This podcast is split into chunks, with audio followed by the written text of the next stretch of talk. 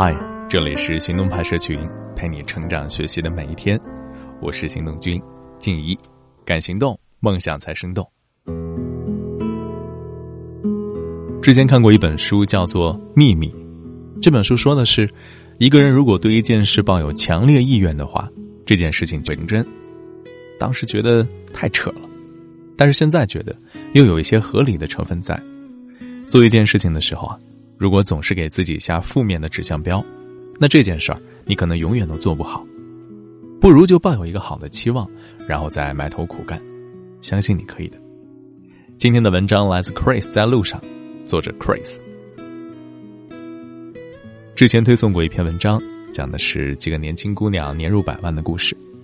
绝大多数的读者特别认真的写下了自己的感悟，无论是主动调整心态，还是借鉴赚钱技巧。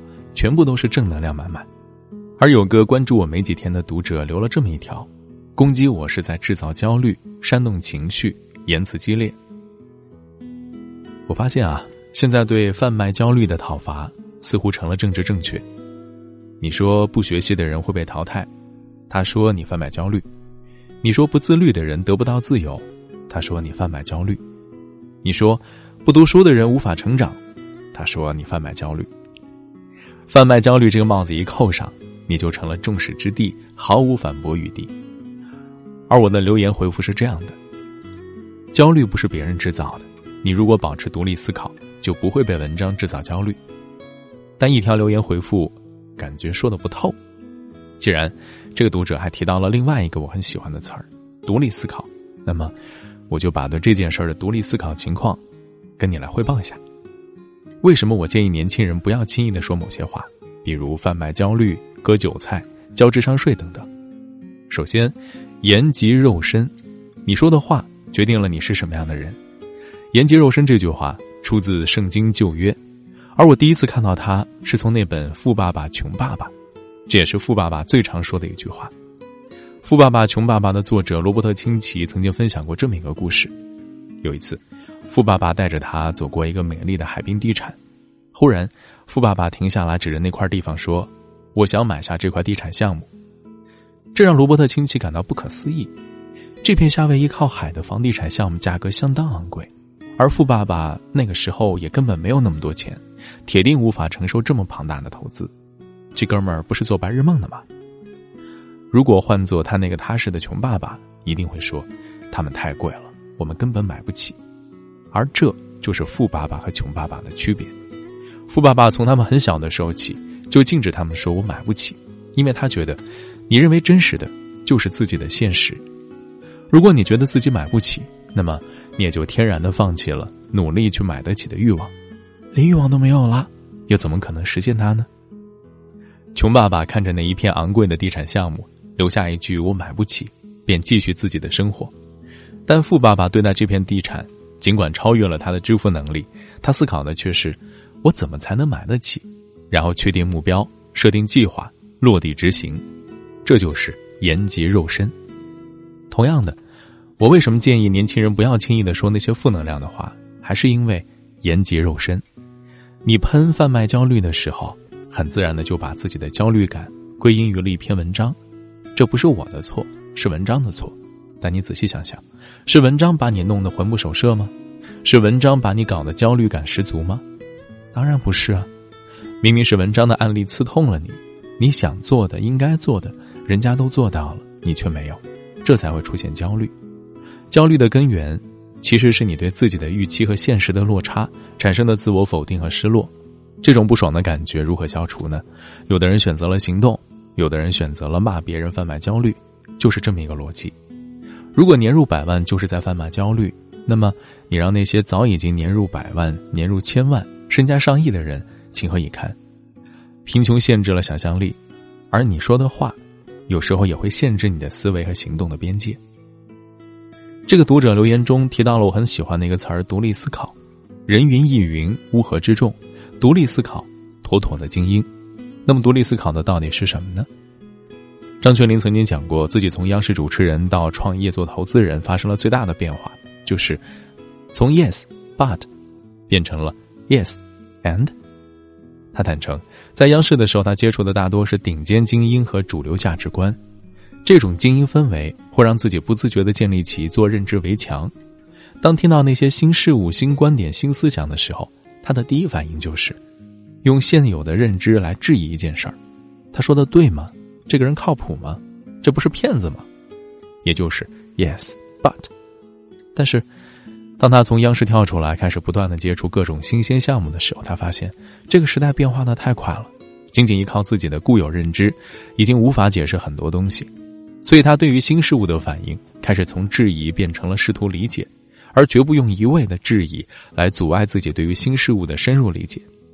同样的，对于那些负能量的词儿，一旦讲出口，也会天然的给自己树立一道认知的屏障，一味质疑而拒绝探求它的本质。比如说，有人会说呢，那些为知识付费的人都是在交智商税。但你问他，那这门知识你了解吗？你要比那位卖知识的老师更专业吗？你的智商要高很多吗？显然，讲出交智商税的人不仅仅拒绝为知识付费，还顺带着拒绝吸收所有新知识。有些人说炒币那帮人是在割韭菜，但你问他，炒币怎么炒呢？韭菜是怎么割的呢？为什么有的人成了韭菜，有的人却赚到了钱呢？那他们通常都会支支吾吾半天。反正我看见有人因为炒币而倾家荡产了。瞧，他连背后最基本的业务逻辑都不懂，就开始想当然的把数字货币当成了一种负面的东西，因为他早已经给数字货币贴上了割韭菜的标签，也就自然而然的放弃了对于这件事情的更深理解。还有些人鼓吹学习无用论。你看，人家那么多老板都没上过大学，我上了大学，还不是照样给他们这些文盲打工吗？但是，你去看那些文盲老板们，真的就是一文不值的大老粗吗？他要懂业务，要懂营销，要懂用人，这些东西如果不学习，怎么可能知道呢？只不过，他们的学习更广义，而你脑子里面的学习还仅仅停留在考试而已。说到这儿，很多人可能会说：“我就随口说说而已，你干嘛那么较真儿呢？”还是那句话，言及肉身。从自我感知和外界感知两方面来说，你随口说出的话真的不是小事儿。首先，自我感知方面，你的话是正面还是负面，会在潜意识里给自己贴上一个标签，这种标签会让你继续在潜意识里朝着你所说的话去做。比如，你说我根本赚不到那么多钱，于是你心安理得的接受了没有钱的事实。比如你说这个事情太难了，好像搞不定吧，于是你给自己搞不定留好了借口，这其实是给自己设定了上限，顺带为自己留了一条后路。就算搞不定也很正常，一旦这么想，那么基本上这件事儿百分之九十九是成不了。其次是外界感知，说者无心，听者有意，别以为自己的负能量一图为快挺爽的，你说过的话就是你的个人品牌。而你的个人品牌决定了你未来的资源获取、资源链接能力。本来一个很好的机会，结果因为别人曾经听过你的一些随口而出的抱怨，便放弃了合作。好了，今天的文章就到这里了。你还可以关注微信公众号“行动派大学”，还有更多干货等着你。